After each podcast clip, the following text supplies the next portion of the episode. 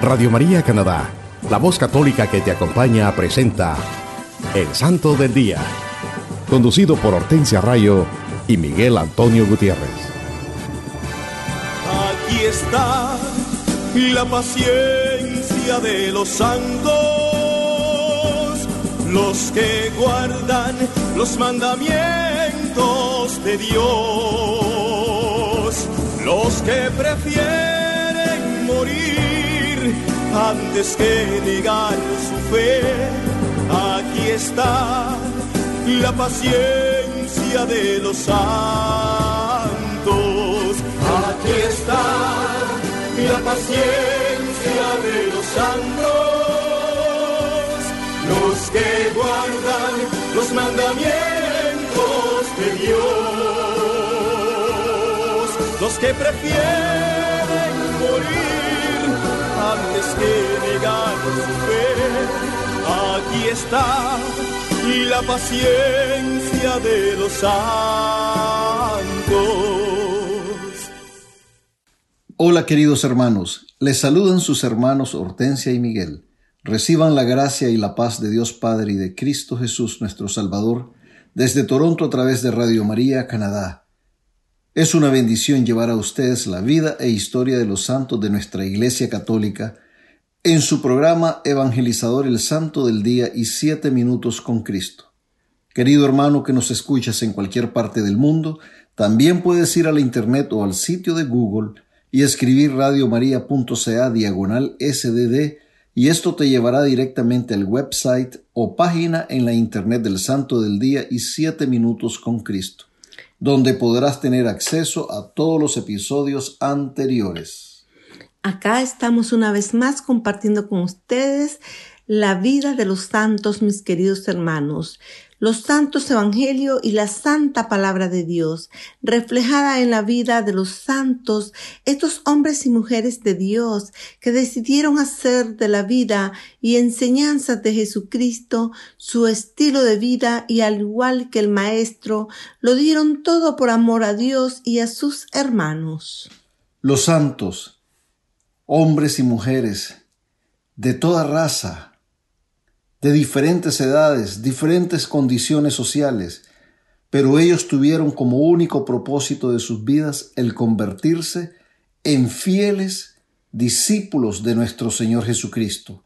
Ellos proclamaron el Evangelio e hicieron el bien donde quiera que iban y se dedicaron a promover el amor y la paz en su diario vivir al igual que lo hizo el Maestro. Ellos son los verdaderos protagonistas de la evangelización en todas sus expresiones, porque dejaron sus vidas abiertas a la inspiración del Espíritu Santo. El ideal de la vida cristiana es la santidad, mis hermanos. Escuchemos lo que nos dice el Catecismo de la Iglesia Católica en el numeral 1816. 1816. El discípulo de Cristo no debe solo guardar la fe y vivir de ella, sino también profesarla, testimoniarla con firmeza y difundirla. Todos vivan preparados para confesar a Cristo ante los hombres y a seguirle por el camino de la cruz en medio de las persecuciones que nunca faltan a la iglesia. El servicio y el testimonio de la fe son requeridos para la salvación. Todo aquel que se declare por mí ante los hombres, yo también me declararé por él ante mi Padre, que está en los cielos. Pero a quien me niegue ante los hombres, le negaré yo también ante mi Padre que está en los cielos. Palabra de Dios. Esto nos dice el Santo Evangelio según San Mateo capítulo 10 versículos 32, 33. Sí, mis hermanos, todos los cristianos estamos llamados a guardar nuestra fe y vivir de ella. Pero como nos dice el Catecismo de la Iglesia Católica, también debemos profesarla, testimoniarla con firmeza y difundirla. No debemos avergonzarnos de ser cristianos en todo lugar donde nos desenvolvemos, en nuestro hogar, en nuestra comunidad y en nuestros trabajos, debemos profesar nuestra fe. En privado y en público debemos ser fieles a nuestro Señor Jesucristo. Debemos testimoniar nuestra fe cuando se nos note que somos discípulos de Cristo, con nuestras buenas obras, con nuestras palabras y acciones, con nuestras vivencias cristianas y tenemos que difundir nuestra fe propagando el Evangelio, sirviendo a nuestros hermanos y predicando el amor de Dios como lo hizo nuestro Señor Jesucristo. Debemos, como hijos de Dios, predicar el Evangelio a nuestros hermanos y dando un testimonio de vida cristiano para la salvación de nuestros hermanos y la de nosotros mismos. Hermanos, también vamos a tener nuestra sesión de los siete minutos con Cristo para que nos pongamos en actitud de oración, pidiendo al Espíritu Santo que nos ilumine y fortalezca para que reflexionemos en esta santa palabra, en este mensaje, y así la luz de Cristo y su palabra llenen nuestros corazones con amor, paz y esperanza. Sí, mis hermanos, como se lo mencionamos al comienzo, les tenemos un programa lleno de muchas bendiciones que nos ayudará a enriquecer, fortalecer nuestra fe católica, Hoy les hablaremos de los amigos de Jesucristo, esos hombres y mujeres santos, testigos fieles del Evangelio, que decidieron hacer de la vida y enseñanza del Maestro su estilo de vida y que nuestra Iglesia Católica celebra esta semana. El 9 de noviembre celebramos la dedicación de la Basílica de Letrán. Esta es la más antigua y la de mayor rango entre las cuatro iglesias mayores o patriarcales de Roma. Originalmente fue el palacio de Constantino, adaptado y dedicado bajo el nombre de nuestro Salvador, para servir como la iglesia del Papa. La archibasílica actual se construyó más tarde en el lugar de la iglesia original y se conoce como San Juan de Letrán, habiendo sido dedicada a San Juan Bautista. Las otras basílicas patriarcales de Roma son San Pedro, Santa María la Mayor y San Pablo, esta última situada fuera de las murallas de la antigua ciudad. Estas cuatro basílicas representan los cuatro grandes patriarcados o provincias eclesiásticas del mundo. Hay cierto número de iglesias en Roma y en otras partes que le siguen en honor como basílicas menores, pero que no poseen los privilegios especiales de las basílicas mayores.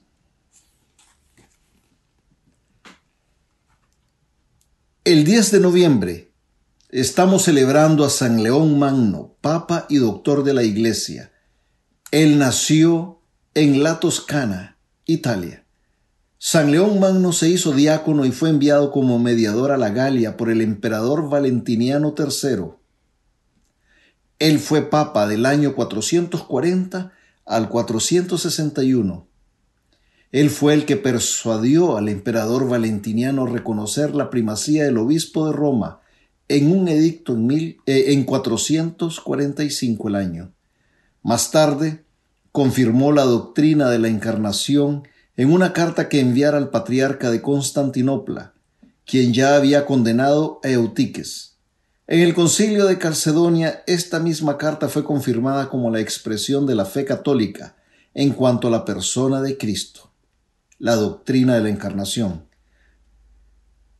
Todos los tratados de ese tiempo elogian sus esfuerzos durante el cataclismo provocado por las invasiones de los bárbaros en el siglo V.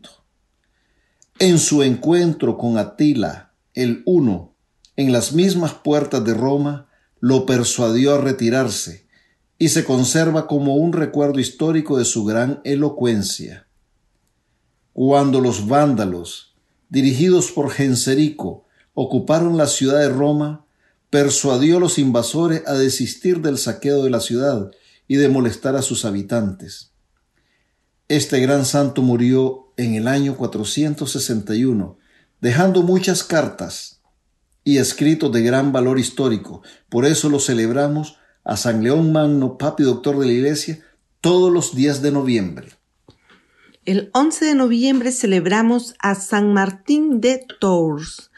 Este, este, santo nació en Hungría alrededor del año 317. Sus padres eran paganos, pero pronto se hizo catecúmeno y se enroló en el ejército romano hasta el día que dio la mitad de su capa a un mendigo. Una visión de Cristo lo impulsó al bautismo y la vida religiosa. Fue ordenado como exorcista por San Hilario y pasó los próximos años de su vida en varios lugares, llevando una por un tiempo la vida de ermitaño y cerca de las costas italianas. Tuvo la alegría de convertir a su propia madre y fue azotado por oponerse públicamente a los arrianos. Fundó un monasterio en Ligugui, donde vivió hasta ser nombrado obispo de Tours. En este cargo continuó llevando la misma vida de humildad y mortificación que antes. Vivió en una pequeña celda de la iglesia, pero después estableció los cimientos del célebre monasterio de Marmoutier, que al, al, comienzo era una serie de cuevas en la roca y celdas de madera. Allí él y sus discípulos vivían y hacían sus actos piadosos. Él extirpó la idolatría de la diócesis de Tours y partes vecinas. Aunque vivía rodeado de las herejías de su época, fue un ferviente seguidor de la fe católica. Él también, como San Ambrosio, protestó contra quienes querían condenar a muerte a los herejes. Su vida fue de constante oración y sus virtudes también fueron recompensadas por el extraordinario don de hacer milagros. Murió a los ochenta años de edad. Se le considera el patrono de los soldados y mendigos. El 12 de noviembre celebramos a San Josafat obispo y mártir. Él nació en Polonia en el año 1580. Entró a la orden de San Basilio teniendo 20 años de edad, reformándola totalmente y dándole un carácter más activo. Era tanta su sabiduría y conocimiento que su mismo pueblo lo recomendó al Papa para que rigiera sobre ellos como arzobispo. Cuando fue nombrado obispo, reformó su propio clero, que se le consideraba corrupto. Era un gran predicador, con una caridad extraordinaria, pero los cismáticos tramaron su destrucción. Fue asesinado por fanáticos ortodoxos en el año 1632. El 13 de noviembre celebramos a Santa Francisca Javier Cabrini, Virgen.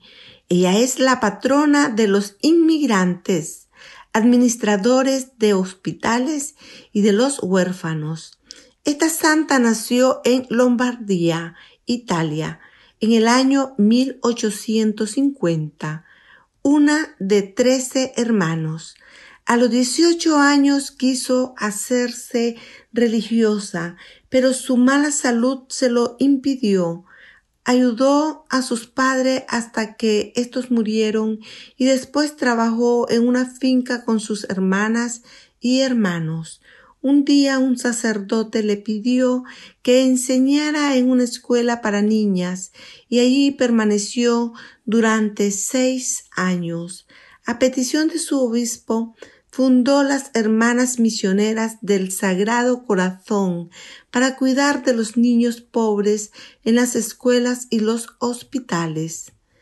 Después exhortada por el Papa León XIII, vino a los Estados Unidos con seis hermanas y en el año 1889 para trabajar entre los inmigrantes italianos, llena de una profunda fe en Dios y dotada de una maravillosa capacidad administrativa, esta notable mujer pronto fundó escuelas, hospitales y orfelinatos en una tierra extraña y pudo verlas florecer para ayudar a los inmigrantes italianos y los niños.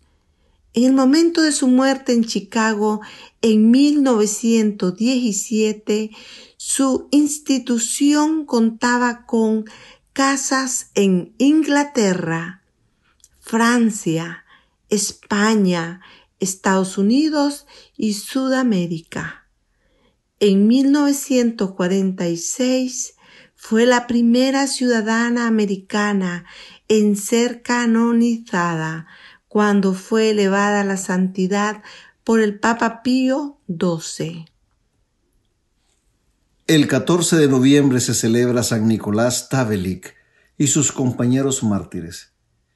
Él nació alrededor del año 1340. Ingresó a los franciscanos cerca de Asís en Italia y fue predicador en Bosnia durante 20 años. Después fue enviado a Palestina con tres compañeros, Adiodato, Ariber, Pedro de Narbone y Esteban de Cuneo. En 1391 fueron detenidos y encarcelados por haber predicado públicamente la fe cristiana a los musulmanes.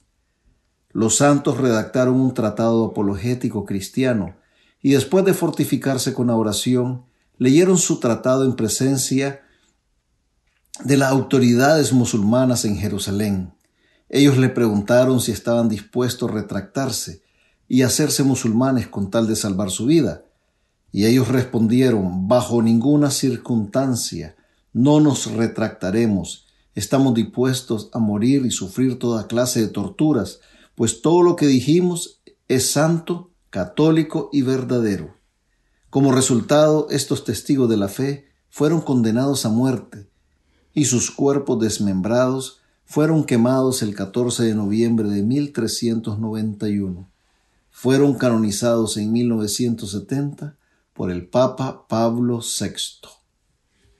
El 15 de noviembre celebramos a San Alberto Magno, obispo y doctor de la Iglesia.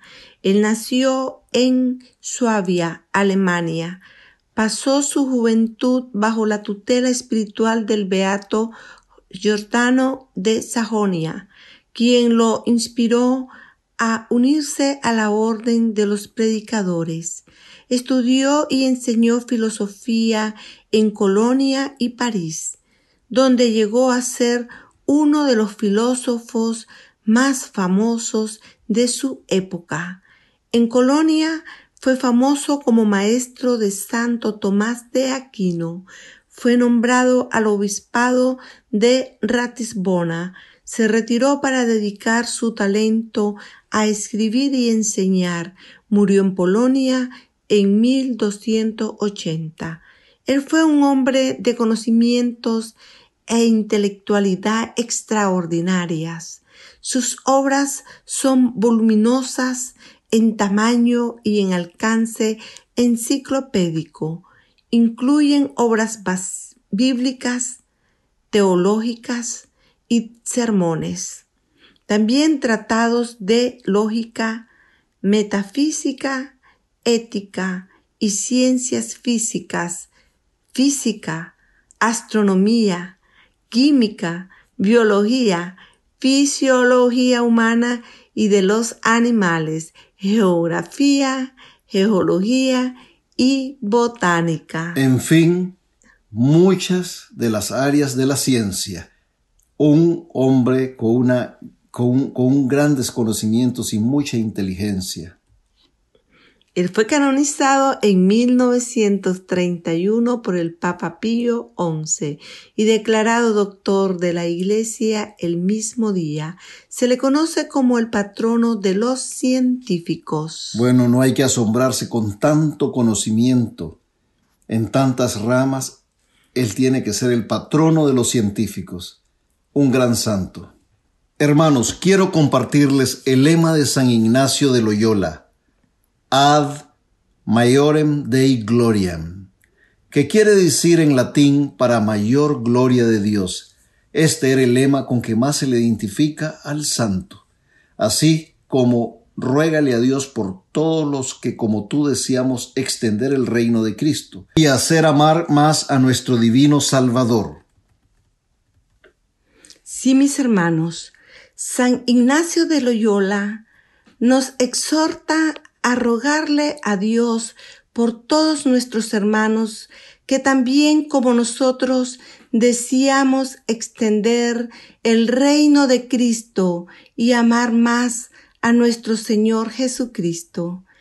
Esa es la misión que como católicos tenemos, orar por todos nuestros hermanos y nosotros mismos para que el reino de Cristo cada día más y predicar el Evangelio en todas partes, donde tengamos la oportunidad de hacerlo, para que aquellos que no han escuchado hablar de Cristo Jesús puedan conocerlo y amarlo.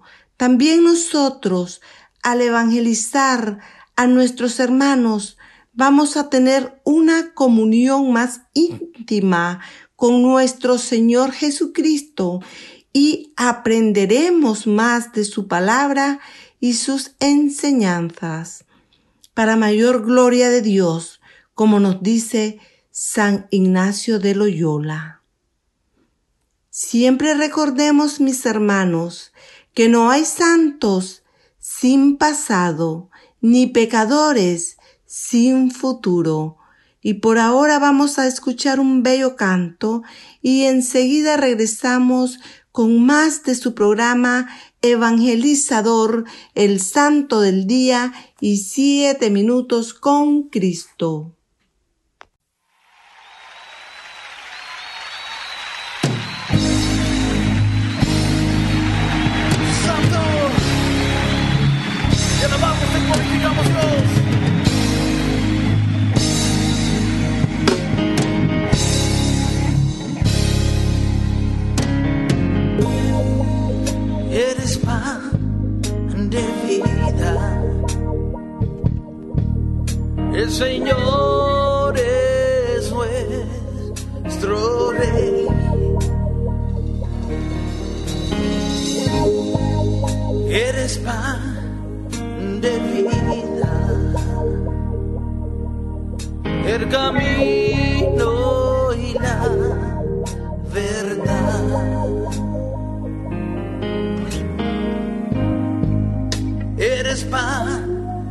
De vida.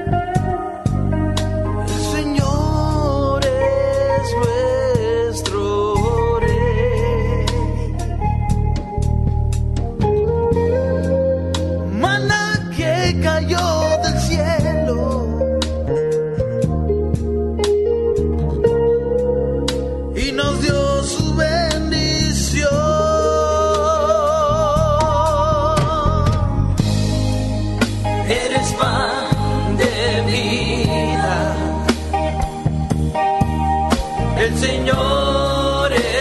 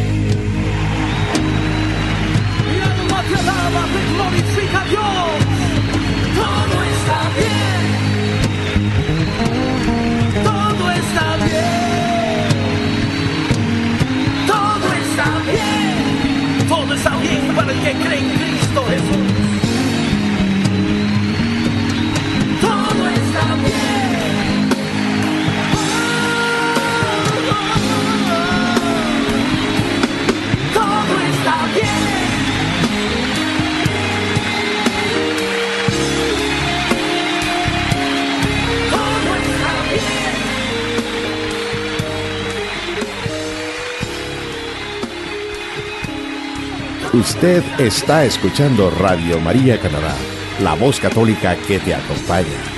Continuamos con el programa El Santo del Día y Siete Minutos con Cristo, presentado por Hortensia Rayo y Miguel Antonio Gutiérrez.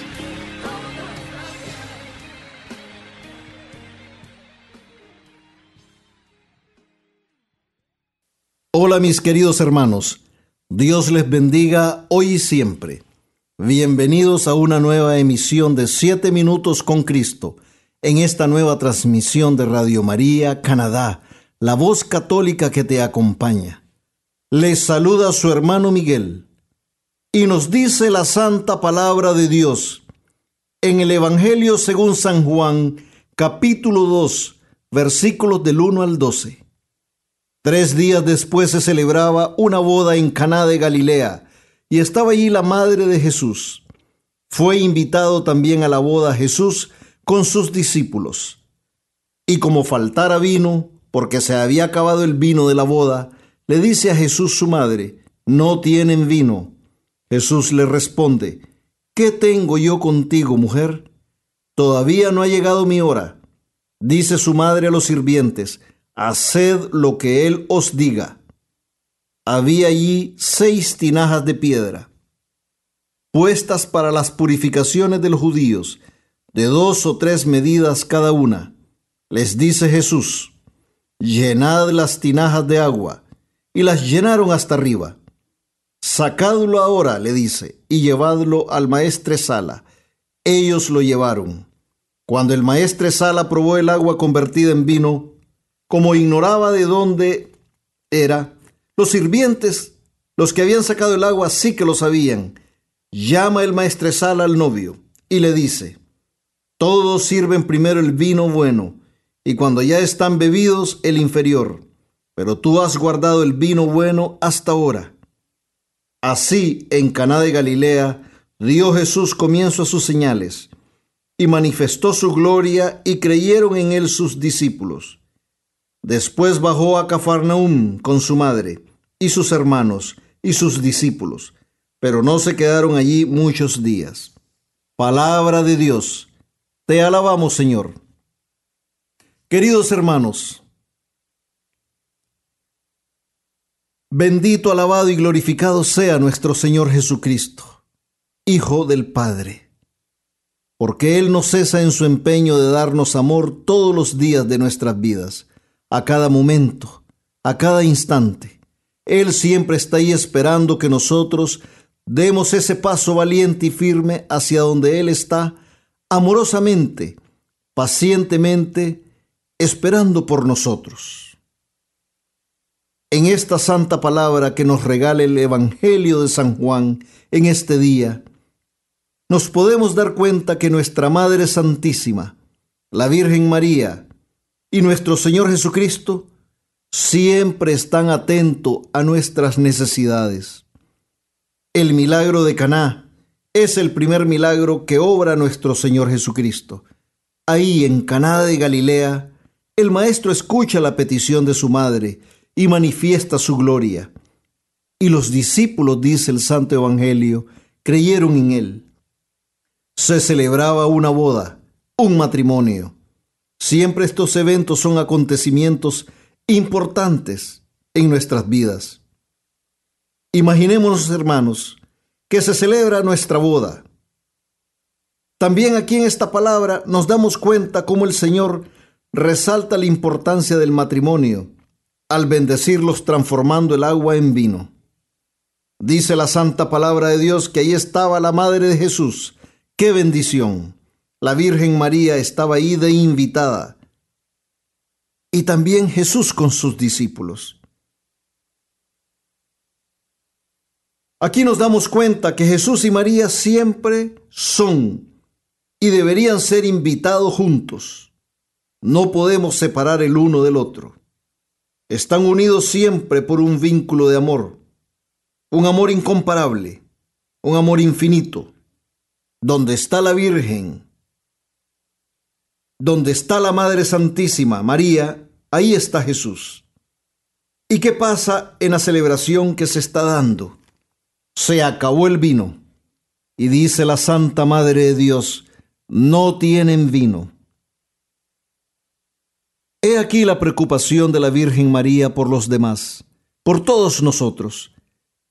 Ella siempre está intercediendo por el matrimonio, por la pareja que se ha casado, por todos los matrimonios. Nuestra Madre siempre está intercediendo por nosotros, aunque nosotros no nos demos cuenta. Y miremos cómo intercedió por este matrimonio. ayudándoles en una necesidad, en una dificultad que se les presenta. El amor de la Virgen María para nosotros es un amor de madre, incondicional, constante, perenne, permanente. Es un amor que nos los da con toda la pureza de su corazón a nosotros que somos sus hijos. Y en este primer milagro que Jesús obra es porque su Madre Santísima se lo pide. Ella intercede por la pareja que se ha casado y le menciona a Jesús que no hay vino. Jesús le responde de una manera que solo ella puede entender lo que él quiere decir. ¿Qué tengo yo contigo, mujer? Cuando él le da esta respuesta, nos damos cuenta que en el antiguo Israel, cuando alguien decía mujer, y en una expresión, en una situación como esta, Él está diciendo, ¿qué tengo yo contigo, señora? Todavía no ha llegado mi hora. La Virgen conocía muy bien a su Hijo y su condición divina. Ella sabe que Jesús es capaz de grandes prodigios y milagros. Aquí la Santísima Virgen está poniendo a Jesús en una posición en la que Él tiene que adelantar sus planes de redención, de evangelización al mundo. La Madre Santísima ve la necesidad y hace que Jesús empiece su ministerio de amor y misericordia ahí mismo en Caná de Galilea. Lo hace que obre el primer milagro, manifestando su gloria, y para que los discípulos crean en el Hijo de Dios. Ella humildemente se queda callada. Entonces es Jesús el que toma la iniciativa en ese momento y realiza su primer milagro. Todos sabemos todos los milagros que nuestro Señor Jesucristo ha obrado. Hizo ver a los ciegos, hizo hablar a los mudos, hizo oír a los sordos, expulsó demonios, levantó paralíticos y tullidos, resucitó muertos, alimentó a miles en un solo día, caminó sobre las aguas. Pero este milagro en Caná de Galilea es diferente, este primer milagro. Aquí el Señor convierte el agua en vino y alivia la gran necesidad de esta familia, de este matrimonio. En esta palabra estamos aprendiendo que la mejor decisión que podemos hacer es invitar a Jesús en nuestras vidas y también invitar a su Madre Santísima, porque cuando surja la necesidad, ellos estarán presentes ahí, listos para brindarnos su ayuda y su bendición. Si María no está en nuestras vidas, ¿quién le dirá Jesús? No tiene salud, no tiene fe, no tiene esperanza, no tienen a quién recurrir. No pueden salir de esa situación, no se pueden sanar, no se pueden liberar. no tienen fuerzas y voluntad para seguir adelante. ¿Quién le dirá a Jesús eso si no es la Madre Santísima? Si ella no está en nuestras vidas, ¿quién nos podrá auxiliar?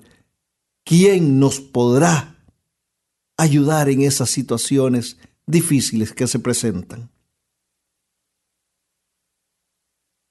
Si Jesús no está en nuestra vida, hermanos, ¿quién va a llenar nuestras vidas con esa agua viva que solo Él puede ofrecer y que transformada en vino es símbolo de la alegría y el banquete al que Jesús nos invita. Si Jesús no está en nuestras vidas, ¿quién nos dará la fortaleza ante las pruebas que se presentan? ¿Quién nos ayudará a cargar nuestras cruces y hacerlas más livianas? Jesús es el vino nuevo, sello de la nueva alianza que Él hace con su iglesia con nosotros. Cristo es el vino para nuestra salvación. En Él nos fortalecemos. Su Santo Espíritu nos fortalece. En Caná se nos revela que Jesús es el novio y nosotros su iglesia. Somos la esposa de Cristo. Así, aquí, aquí se consuma esta alianza de amor. La Santísima Virgen María es la portadora del mensaje que se nos da a todos como iglesia, la misión que tenemos, y es haced lo que Él os diga. Eso es lo que la Virgen Santísima nos da también como enseñanza. Haced lo que Él os diga. Nuestro Señor Jesucristo es el Verbo encarnado. Él es la buena nueva.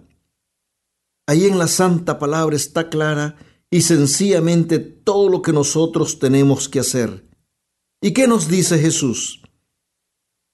La respuesta está en el Santo Evangelio según San Mateo capítulo 22, versículos del 36 al 40.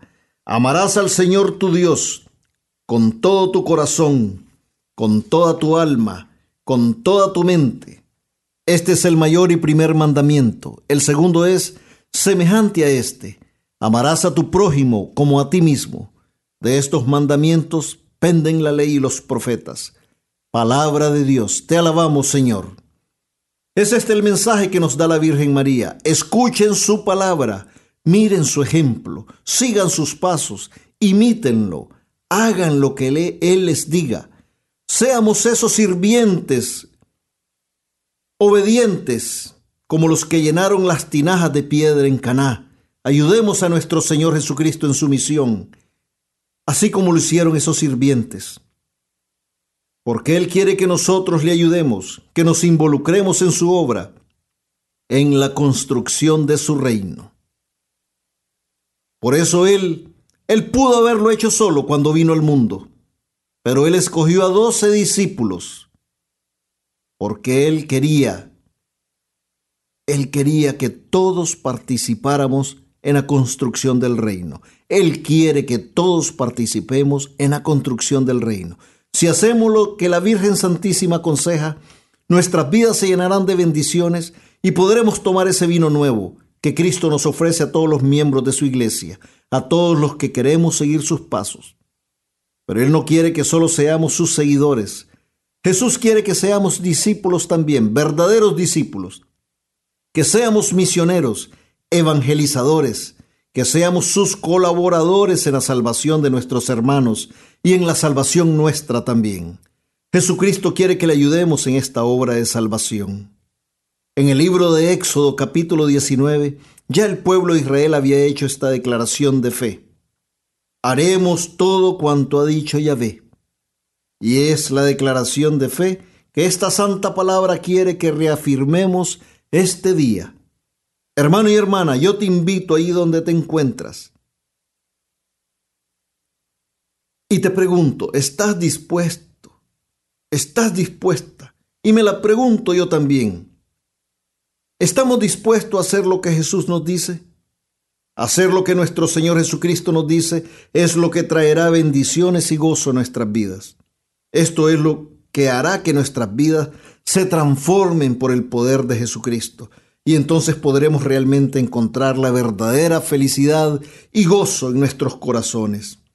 Hermanos, nosotros al igual que esas tinajas de piedra, dejemos que Jesús nos llene con su gracia, que ese milagro que anhelamos se realice en nosotros, al igual que el agua se convirtió en vino por su gran amor y su gran poder, que también nosotros podamos experimentar esa transformación en nuestras vidas.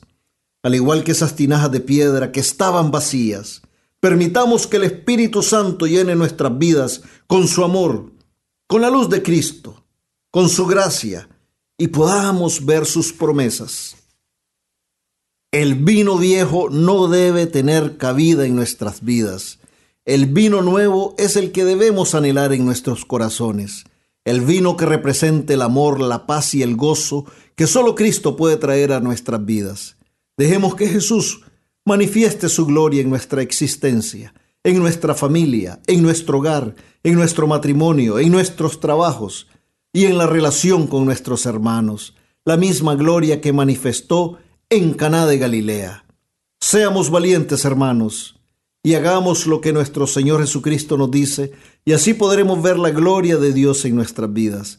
Así su poder se manifestará en nosotros por siempre roguemos a nuestra Madre Santísima, la Santísima Virgen María, que interceda ante nuestro Señor Jesucristo por todos nosotros y nos cubra con su santo manto todos los días de nuestra vida, para que podamos glorificar a Dios siguiendo el ejemplo de nuestro Señor Jesucristo, siempre guiados y fortalecidos por el Espíritu Santo. Y nunca, nunca olvidemos que amar a nuestros hermanos tal y como son y sin condiciones es ser amigos de Jesucristo. Gracias por acompañarnos y recuerden seguir en sintonía de todos los programas de nuestra emisora Radio María Canadá. Hasta la próxima, que Dios me los bendiga.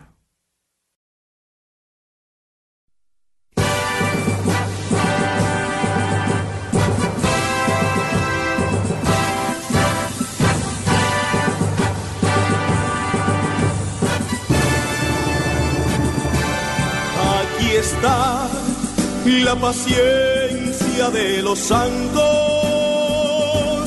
los que guardan los mandamientos de Dios, los que prefieren morir antes que negar su fe. Aquí está la paciencia de los santos.